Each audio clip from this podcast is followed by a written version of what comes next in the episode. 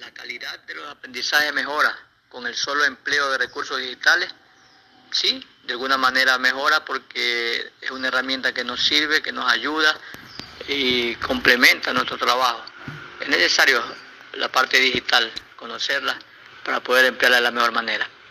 ¿Cuáles son los actores principales en el contexto educativo que deben desarrollar habilidades digitales? ¿Por qué hacerlo? Bueno, los actores principales seríamos nosotros los maestros primeramente y luego pues los, los jóvenes, los niños, pues ellos aprenden más rápido que nosotros y tienen, eh, están viviendo en la era digital, en la era tecnológica, por lo tanto a ellos se les va a hacer más fácil. Entonces debemos estar a la par, ir aprendiendo continuamente.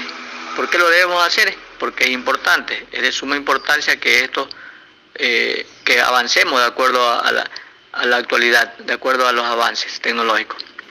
¿Cuáles son las oportunidades y desafíos que enfrenta el proceso de enseñanza-aprendizaje con la adquisición de habilidades digitales? Pues es mucho, mucho, muchas oportunidades, muchas herramientas que nos pueden ayudar a sintetizar, a mejorar nuestra calidad educativa y, tener a los alumnos pues siempre eh, con atención, ¿no? Eh, con una verdadera enseñanza, ellos estarán siempre pendientes de lo que hacemos y ellos aprenderán de la mejor manera. El desarrollo de habilidades digitales es un tema de manejo de, dispositivos digitales o el diálogo de estos recursos con el contexto educativo. Va de la mano. Tanto el desarrollo de habilidades digitales es un tema de manejo de muchos dispositivos, de muchas técnicas, de mucha tecnología.